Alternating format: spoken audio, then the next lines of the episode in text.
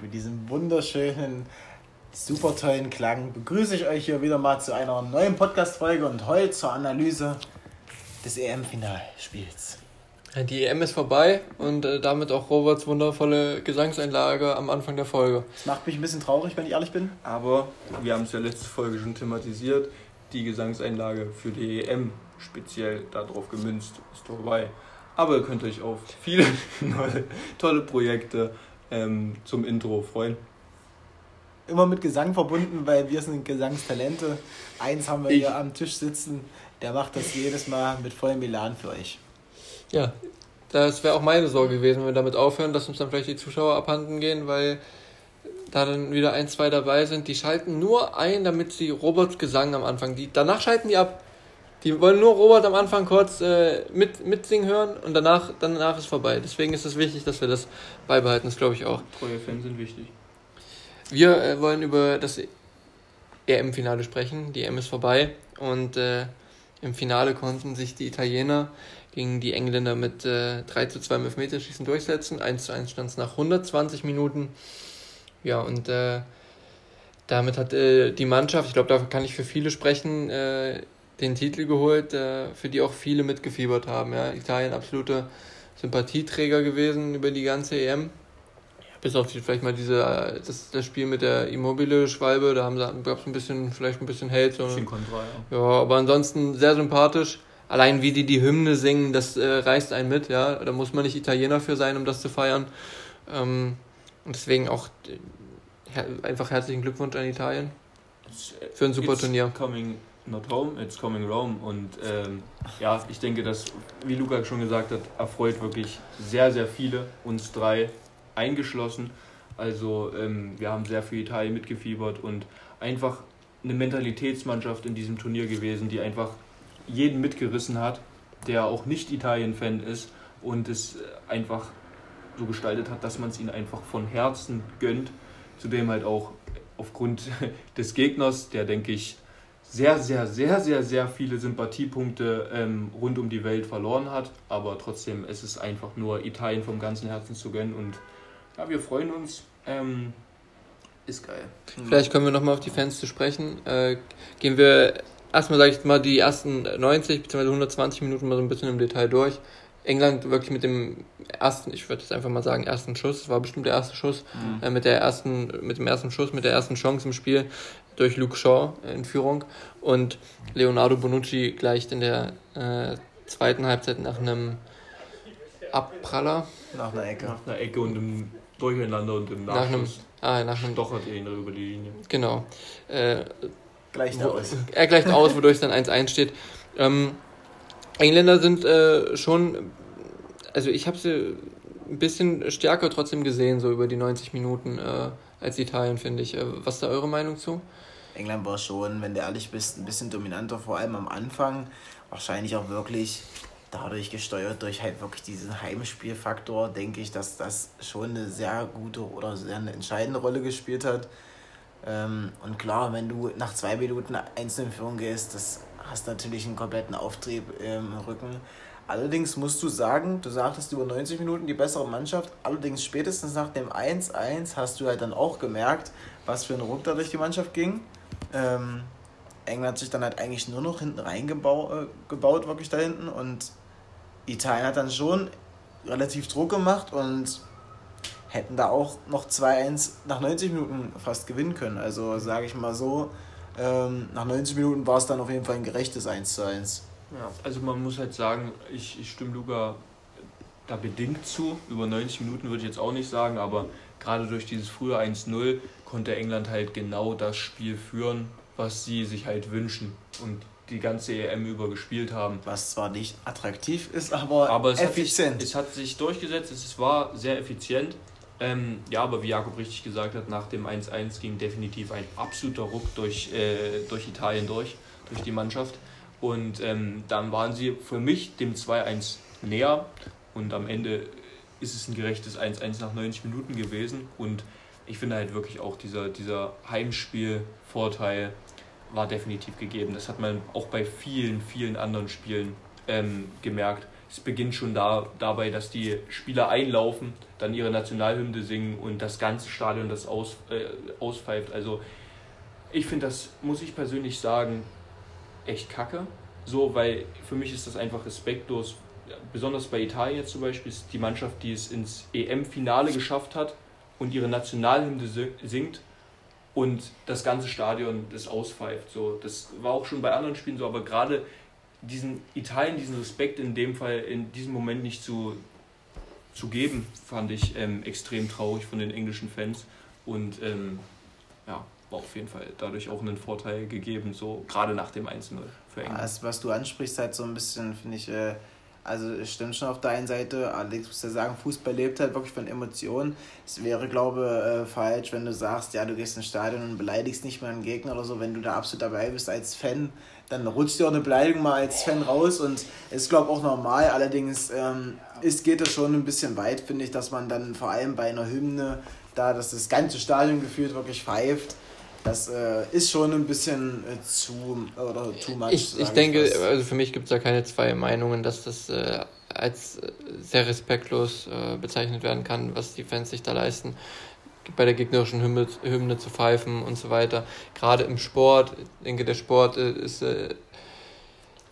ist. Äh, steht, gesehen, er steht sehr für Fairness und äh, Fairplay und das ist einfach nicht im Geiste des, des Sportes, ähm, den Gegner äh, ja, so zu Beginn, ich weiß, was du meinst, wenn jetzt äh, ein Spieler von der gegnerischen Mannschaft irgendwie mal hinfällt und die äh, Fans schreien, ey, es war eine Schwalbe, du Spinner oder sowas, okay. Ja, ähm, aber das, das ist auf jeden Fall nicht im, im äh, ist kein fairer Sportsgeist äh, und äh, den erwarten wir ja, denke ich, schon von, von allen. Und ähm, auf der anderen Seite muss ich auch sagen, was den Vorteil angeht, jetzt für, für, für die Spieler, ähm, bin ich mir gar nicht so sicher, weil ich kann mir auch vorstellen, also klar, es ist unschön, auch, aber es stachelt ja auch irgendwo an, wenn die, desto asozialer und bescheuerter die Fans sind, äh, die gegnerischen, äh, gibt es, denke ich, auch immer den einen oder anderen Spieler äh, in der Mannschaft, den macht es noch ein bisschen geiler aufs Spiel und der hat dann noch mal ein bisschen mehr Bock und der holt dann noch mal ein paar Prozente und äh, das kann ich mir auch vorstellen. Also, Generell in einem Finale, da ist ja jeder komplett ja. unter Strom. Das ist zwar jeder, macht es ja auch individuell. Manche eine Mannschaft wie Italien, wo wir die Mentalität ja. von denen angesprochen haben. Das hat man ja auch sehr gemerkt. Ich habe auch heute ein Video gesehen, dass Bonucci dann in die Kamera, wo auch geschrien hat nach seinem 1-0, It's coming Rome! Hat er wirklich so in die Kamera geschrien. Also äh, den äh, zum Beispiel hat es auf jeden Fall angestachelt, glaube ich. Ähm, es kann schon sein, dass es so ein paar Prozente noch rausgekitzelt hat bei so ein paar italienischen Spielern. Das kann schon sein, ja. Kann ich mir zumindest auch gut vorstellen. Alle bei solchen Führungsspielern wie Chiedino und Bonucci. Ja. Und dann kam es so, wie es kommen musste nach dem 1-1, wenn du ehrlich bist. Es ging in die Verlängerung. Also ein typisches Ergebnis, die, äh, diese EM. Ich ja. weiß nicht, ob es mir jetzt einbilde im Nachhinein, aber es war gefühlt immer 1-1 und am Ende gehen wir uns auf Meterschießen zusammen und dann äh, außer Dänemark. Außer ähm, Dänemark? Außer Dänemark und zum Beispiel Schweden-Ukraine, wo dann in der Verlängerung noch auf 2-1, aber so 1-1 nach 90 Minuten, glaube ich, gab es sehr oft. Und dann haben wir nochmal eine Verlängerung gesehen. Ähm, ja, typisches Ergebnis irgendwie äh, in dieser EM-Endrunde. Typisch, typisches, äh, typischer Verlauf finde ich auch, dass man ähm, sagt, äh, dass man sagt, irgendwie, dass in dieser ähm, Verlängerung so ein Abtasten war. Also dass keine Mannschaft halt irgendwie so diesen entscheidenden das Faktor Finale so kurz vom, ja, vom, vom, vom großen Triumph das, ja. äh, nötige Risiko aufgebracht hat, sodass ja. halt wirklich beide Mannschaften sich fast damit abgefunden haben, dass es Elfmeterschießen geht und spätestens die die prominenten Einwechslungen kurz vor Schluss, über die wir jetzt bestimmt auch nochmal gleich reden werden, ähm, haben wir dann das auch gezeigt, dass man dann auf ein Elfmeterschießen geht. Natürlich kommen wir an dem Thema nicht vorbei, dass äh, Jaden Sancho und Marcus Rashford in der 120. Minute eingewechselt wurden und nichts mit dem Spiel an sich zu tun hatten, sondern deren einzige Aufgabe war, einen Elfmeter zu schießen. Was ja noch brutaler ist, finde ich, die hatten auch einfach beide nichts mit dem Turnier zu tun. Die haben ja gar keine Rolle gespielt und ja. sollen dann Klar, es ist nur ein Elfmeter, aber in so einem entscheidenden Spiel dann, wo du gar nicht im Turnier bist, dann auf einmal die Verantwortung Wir, wir können es gleich zur Sprache bringen. Die ersten beiden äh, englischen Schützen, Maguire und Kane, haben getroffen. Beziehungsweise Kane und Maguire in der Reihenfolge. Und äh, auch Saka eingewechselt. Ähm, aber nicht zu vergleichen mit der Situation mit Sancho und Rashford, das äh, ist ein anderes Thema. Ähm, alle drei verschießen dann und wir können jetzt äh, auch die Frage stellen, wie viel, oder, oder ich fange gleich einfach mal an und sage, es ist einfach purer Schwachsinn gewesen, in der 120. Minute äh, Spieler einzuwechseln. Ihr habt jetzt schon gesagt, die hatten nichts mit dem Turnier zu tun äh, denen nochmal ein höher, höherer Druck aufgebürdet wird, äh, dadurch, dass sie eingewechselt werden. Und es ist ja auch das Gefühl von dem Spieler, und jeder weiß es, der wurde eingewechselt, äh, nur um jetzt diesen Elfmeter zu schießen. Mhm. Der Druck ist so oder so schon hoch. Ein junger Spieler, der Druck ist so oder so hoch, macht, erhöht den Druck nochmal. Und darüber hinaus jetzt nochmal weg von, von äh, der Situation im Detail, sondern mal auf Fußball im Allgemeinen, kann mir doch keiner erzählen, dass ein äh, Elfmeter nicht mehr als äh, Glückssache ist. Ich glaube, Southgate hat nach dem Dings gesagt, die haben das trainiert und so weiter. Ähm, ob du einen Elfmeter im, äh, im Training trainierst und äh, den dann verkackst oder reinmachst, ist ja eine ganz andere Situation, als wenn du dann im Stadion stehst und dir fast in die Hose kackst, weil da so viel auch gerade auf dem Spiel steht. Ist es jetzt auch im Allgemeinen für mich einfach nochmal Schwachsinn, weil ein Elfmeter ist Glückssache und ich wechsle die Spieler ein, die nichts damit zu tun haben, dann lass doch irgendeinen, der schießen, der in dem Turnier wirklich. Stand Sterling da auf dem Platz? Ja, der wird ja nie ausgewechselt. Warum schießt da nicht ein Sterling oder so ein Elfmeter? Henderson. Henderson, oder Henderson, genau. Warum schießt er da, aber warum Henderson auch nicht so viel. Warum schießt nicht, äh, schießen nicht die Leute, die die ganze Zeit in dem Turnier auch wirklich verantwortlich war, dafür waren, ins Finale ich zu kommen? Ich muss ganz kurz rein, aber so. man muss halt einfach sagen, Saka war der fünfte Schütze, weil Southgate hat es gesagt, der hat die besten Elfmeter im Training geschossen. So, ähm, Saka hat noch nie einen ähm, Elfmeter im Profifußball gemacht, aber im Training ist er halt der beste Elfmeterschütze gewesen. Deswegen hat sich Southgate gedacht, er steht dort an fünfter Stelle. Finde ich ein kluger Schachzug. Durchdacht. Gut. Saka ist, glaube ich, 19. Hat noch nie einen Elfmeter im Profifußball und stand dann dort als letzter Schütze. Konnte man im Vorfeld natürlich nicht sehen, aber im Endeffekt den Elfmeter, den er machen musste, weil sie sonst verlieren.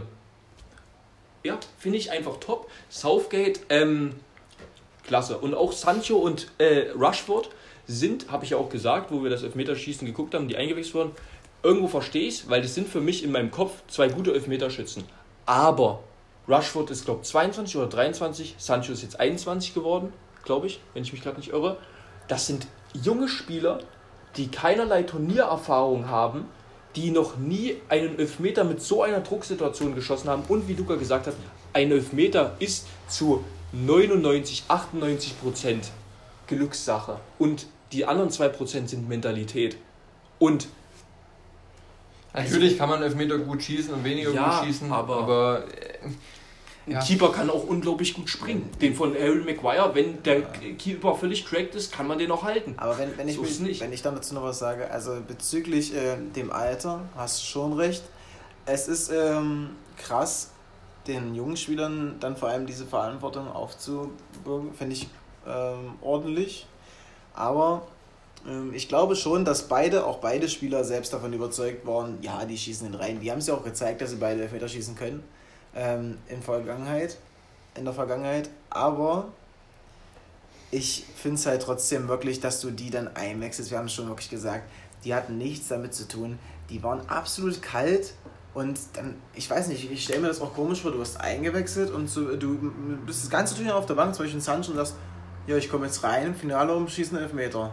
So, weiß nicht, würde ich mich auch absolut nicht verbunden fühlen so oder jetzt nee. integriert fühlen. Das genau, Spiel. deswegen sage ich ja, lass doch ja. irgendeinen lass doch die Leute schießen, die dafür verantwortlich waren im Turnierverlauf, dafür, dass sie jetzt in dem Finale in diesem Elfmeterschießen stehen, die da den sportlichen äh, Anteil hatten. Wenn die verschießen, dann ist auch wieder was anderes. Die verschießen dann, die haben aber auch die ganze Zeit gespielt und haben damit dafür gesorgt, dass die im Finale waren in dieser Situation da zwei Spieler einzuwechseln, die nichts mit dem Turnier zu tun hatten, ey, da kannst du dich wirklich ewig drüber aufregen. Sancho hatte vier Minuten, hat ja. gegen Ukraine von Anfang an durchgespielt, aber haben wir schon mal thematisiert, weil es wahrscheinlich der im ganzen Turnier der schlechteste Gegner von England war, auch wenn es Viertelfinale war.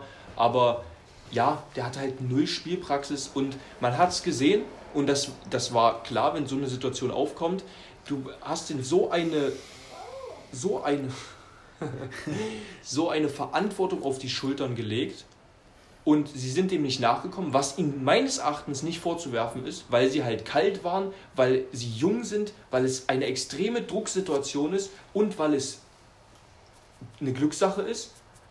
Und man hat es gesehen, sie waren komplett im dazu noch kommt noch dazu alle drei äh, dunklerer, äh, dunklerer Hautfarbe rassistische Sachen, wurden durchweg beleidigt, müssen mit so viel Hass gerade umgehen. Ja gut, aber das, jetzt nicht, das ist, ja, kann man jetzt dem Trainer nicht vorwerfen. Ja, nee. Drei dunkelhäutige, nee. Nein, nein, das meine ich, ja. in dem Aspekt meine ich jetzt nicht so, aber ich, ich, ich fühle, ich, ich leide einfach nur mit den Spielern mit, äh, dass man sie in so eine Situation gebracht hat und mit was sie jetzt umgehen müssen und für mich muss ich das Southgate auf die Kappe nehmen. Also ich wollte auch gerade sagen, sagen. ich wollte sagen, um das Thema eigentlich, eigentlich kannst du es auch so stehen lassen. Abschließend, ich finde einfach, Southgate konnte mit dieser Auswechslung eigentlich nur verlieren. Weil klar, ähm, die, wenn sie ihn reinmachen, sind sie vielleicht die Helden und dann kannst du aber auch nicht sagen, ja, die hat eingewechselt, das konnte man nicht erwarten. Das sind halt äh, Stürmer, die die Tore machen. Aber ich finde, mit der Einwechslung, dadurch, dass wirklich das Augenmerk dann wirklich auf die gerichtet war,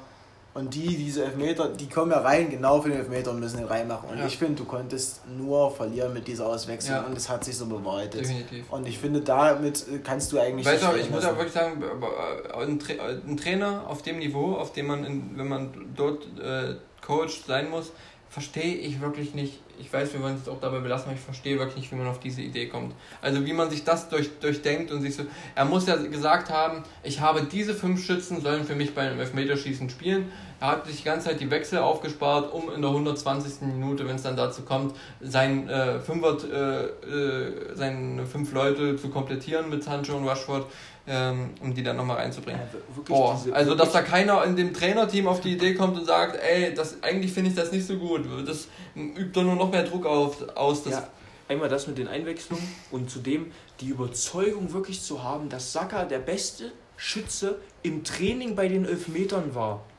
Und ihn deswegen an fünfte Stelle zu setzen. Für einen Spieler, der wie gesagt noch nie einen Elfmeter im Profifußball geschossen hat und 19 Jahre alt ist dass da wirklich keiner eingegriffen hat, wie Luca gerade gesagt hat. Irgendjemand im Trainerstab, irgendjemand im Trainerteam oder auch irgendeiner der Führungsspieler in der Mannschaft.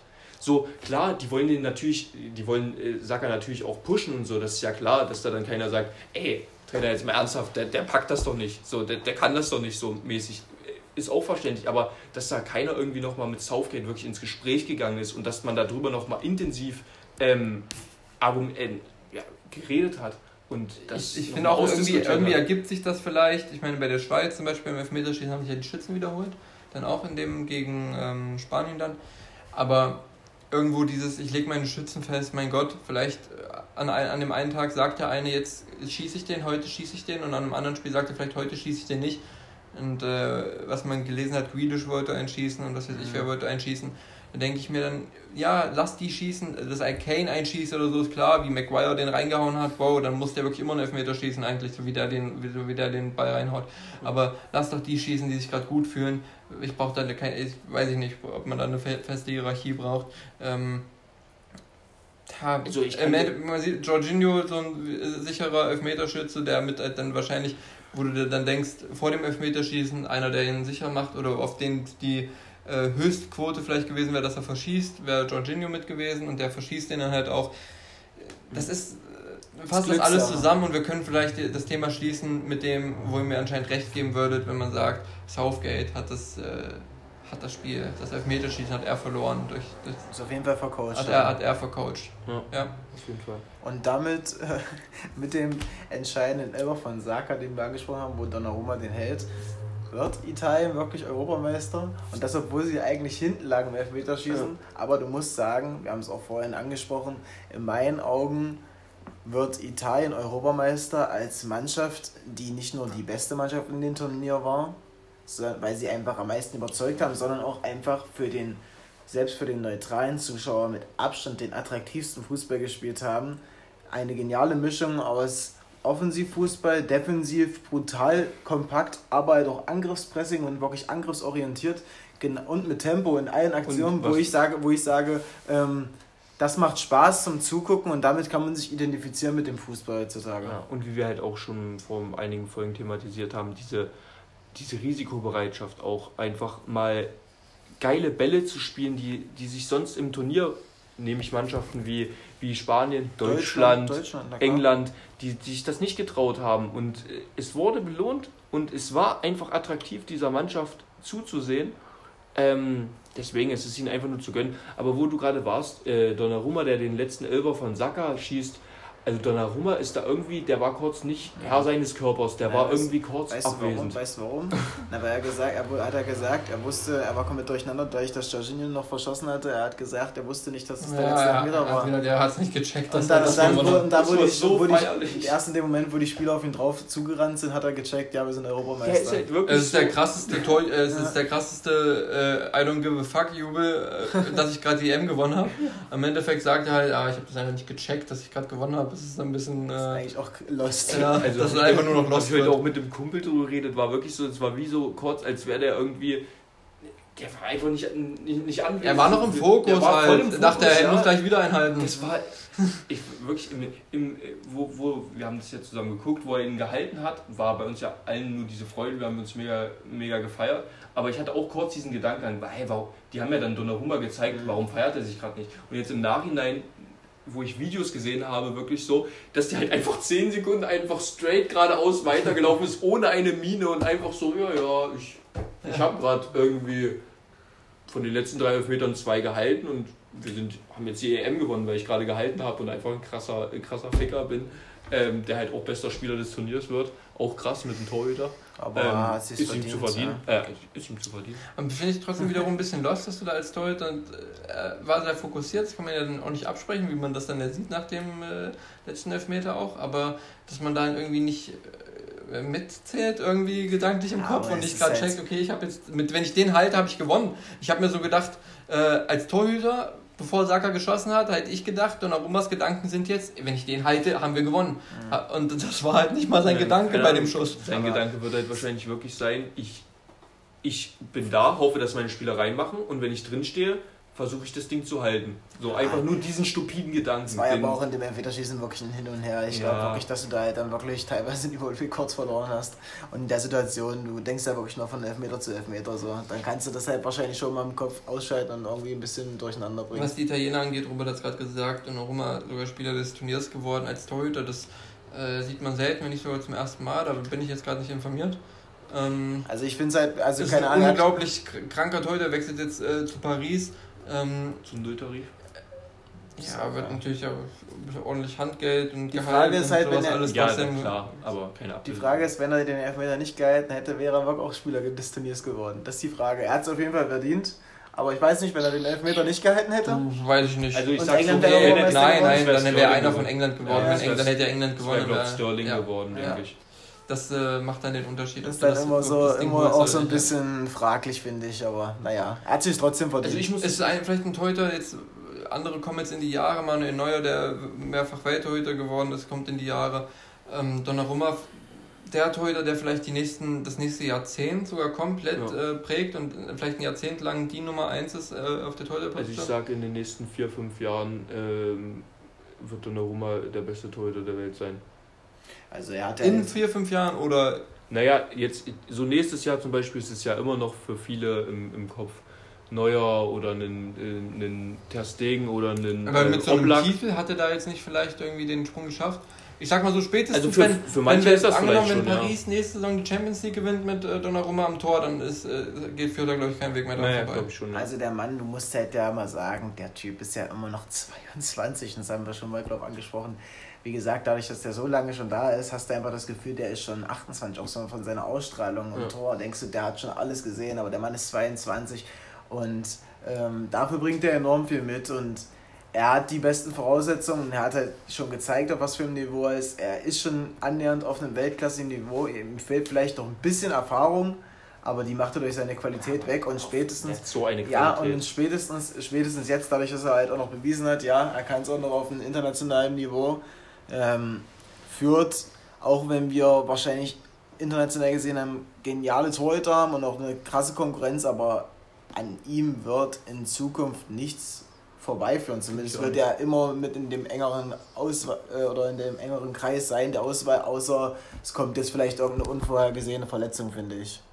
Ja, der Typ, der hat auch einfach, der hat einfach eine Ausstrahlung und sieht dazu so aus, als wäre er fünf Meter groß. Also Ja. das ist halt äh, diese Kombination äh, unschlagbar. Auch eine unglaubliche Ausstrahlung haben natürlich äh, Chiellini und Bonucci so als Abwehrduo da hinten drin. Äh, auf die würde ich auch nochmal ganz kurz zu sprechen kommen wollen. Äh, die kann man irgendwie auch noch führen. Also, aus, also ich aus meiner Sicht denke mir so, die kannst du nur führen, die beiden. Chiellini ist eine, einfach eine geile Sau und Bonucci einfach eigentlich genau dasselbe, ja, muss man schon so sagen. Ähm, es ist äh, fa- fast schade, dass das für die äh, vorbeigeht. Sch- Schön, dass sie sich nochmal mit einem, äh, also dass die Karriere sich dann auch irgendwie dem, die, dem Ende, die Karriere dem Ende naht. Schön, dass sie sich mit dem Titel belohnen konnten. Aber die haben noch nicht gesagt, ob sie aufhören, oder? Ich weiß nicht, ob ich Ich glaube, bei, hoffe- bei Chiellini war im Gespräch, ob er noch, dass er, dass er noch Ich, ein hoffe, Jahr ich, bei hoffe, macht. ich hoffe sehr, dass sie sich und nächstes Bonucci Jahr, wird auf jeden Fall noch mehrere ich Jahre hoffe, dass sie sich nächstes Jahr nochmal die WM nehmen. Also Bonucci definitiv, Chiellini Also weiß ich meine aber als Duo halt. Äh, Das wäre schon geil zu sehen, finde ich.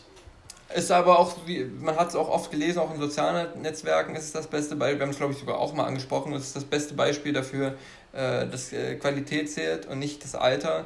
Und äh, nochmal irgendwie so ein wirklich äh, ein absoluter Beleg dafür, wie sinnlos eine Ausbotung von Hummels und Boateng jetzt beispielsweise im deutschen Team ist.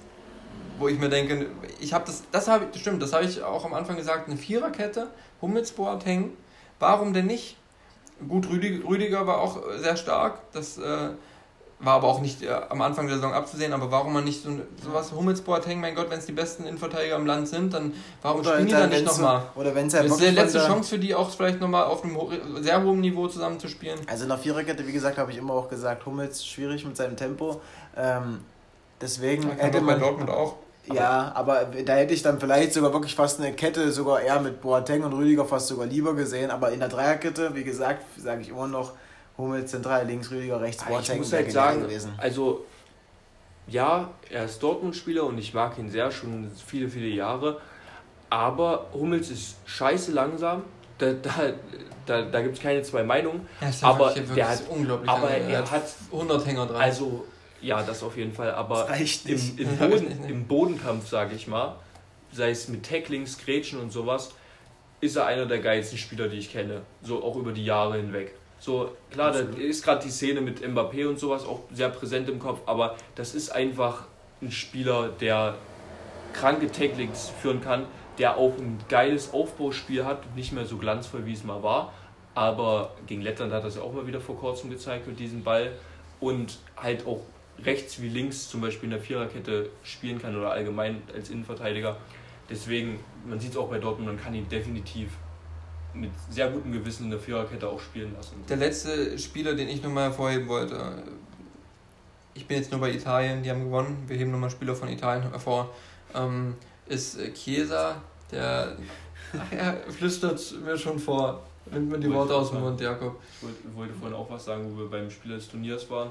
Wenn Chiesa, warum unwahrscheinlicherweise auch immer nicht, äh, in den ersten, zum Beispiel gegen Türkei oder sowas, gespielt hätte, Startelf und durch und da irgendwie noch ein, zwei Scorerpunkte allgemein mehr im Turnier gesammelt hätte, wäre das für mich äh, auch so einer, also vielleicht sogar der, der Spieler des Turniers gewesen. Ja, Jakob war auch begeistert, wünscht ihn sich, soweit ich weiß, sogar zum FC Bayern, oder? Ja, der war ja schon vor ein, zwei Jahren im Gespräch, da hätte ich mir auch schon gewünscht, aber er wird doch nicht kommen, weil. Jetzt hat er, dich über, hat er dich überzeugt bei dir. Ja, absolut. Also wer, wenn der nicht überzeugt, weiß ich auch nicht, aber wird eh nicht kommen, weil er einfach zu teuer ist für Bayerns Verhältnisse.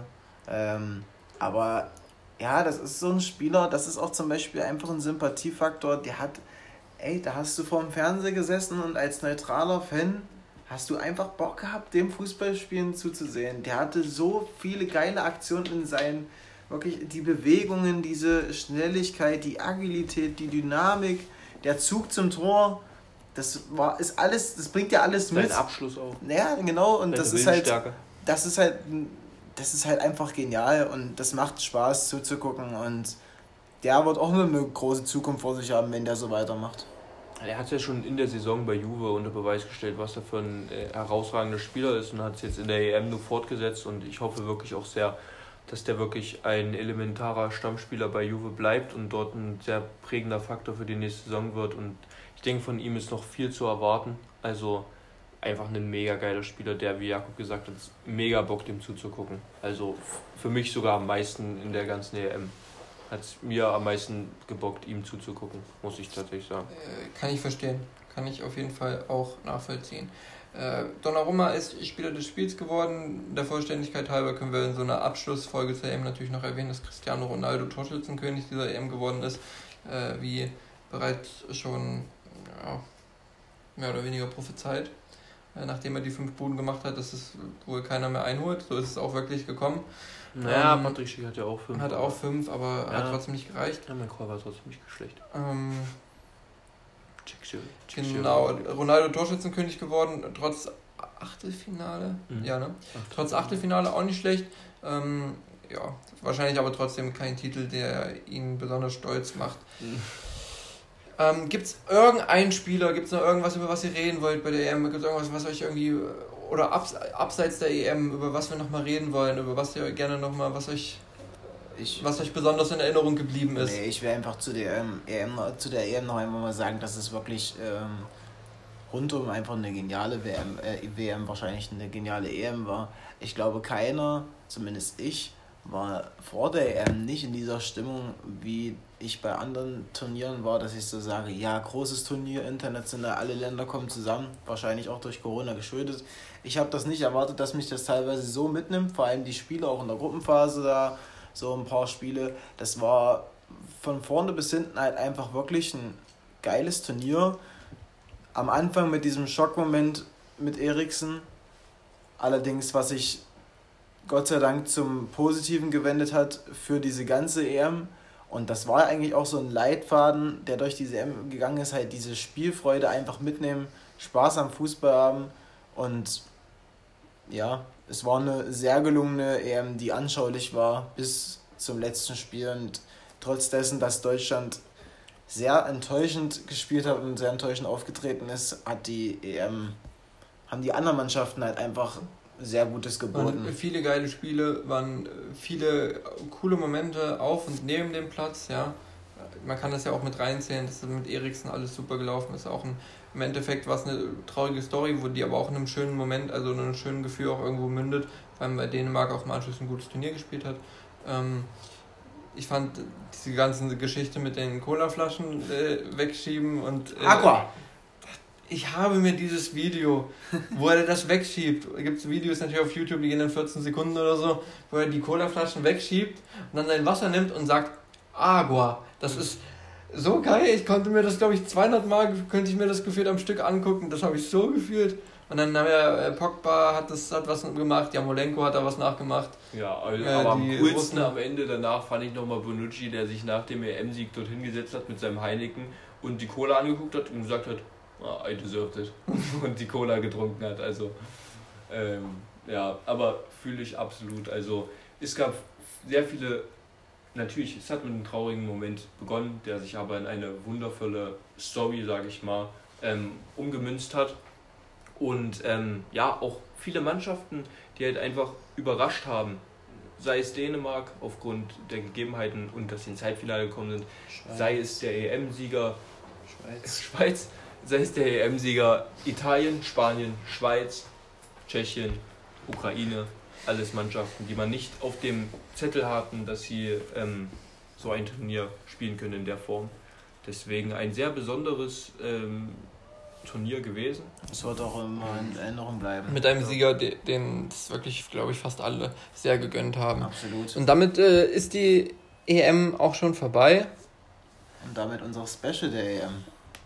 Genau, und die EM-Folgen sind somit äh, äh, zu Ende. Auch wir machen eine kleine Pause jetzt nach der EM. Ich weiß noch nicht, wie lange. Wie lange geht denn die Pause? Wir werden uns auf jeden Fall eins, eine bis zwei Wochen mal kurz rausnehmen. Aber das wird auch mal ein bisschen abschalten von dem ganzen Fußballalltag. Allerdings können wir auch keine lange Pause machen, weil dann geht es auch wieder los mit dem Alltag. Ja, vor allem wird es eine Pause, eine kurze Pause, keine Sorge, wird eine kurze Pause, äh, voll mit äh, kreativen Ideen, äh, denn wir wollen auch bereits bevor die Bundesliga-Saison wieder anfängt, natürlich äh, weitere Podcast-Folgen aufnehmen. Und da haben wir uns natürlich äh, einiges vorgenommen, was wir dann in den Folgen machen möchten, so, auch so kleine Special-Folgen, aber dazu dann später mehr. Genau, und ich, ich glaube, ähm, das war echt ein gutes Schlusswort. Und wir, wir freuen uns, glaube ich, vor allem auf die neue Saison. Wir freuen uns erstmal auf den Urlaub und da werden wir ein bisschen uns. Ja, Fanfreundschaft goes äh, To Rodos. to Rodos. Genau, to Rodos. Vielleicht gibt es mal eine Insta-Story, wenn Mr. Social Media sich drum kümmert. Wir, wir quatschen da ein bisschen mit denen und pushen ein bisschen Griechenland, dass wir bei der Ja. nächsten EM dabei sind. Holen wir uns ein paar neue Inspirationen und sind dann mit vollem Elan wieder da zur nächsten Saison. Und darauf habe ich auch schon wieder Bock, weil alles für die Fanfreundschaft. Ja. Freut euch auf die Specials, die wir geplant haben. In dem Sinne, tschüss. Macht's gut. Haut rein!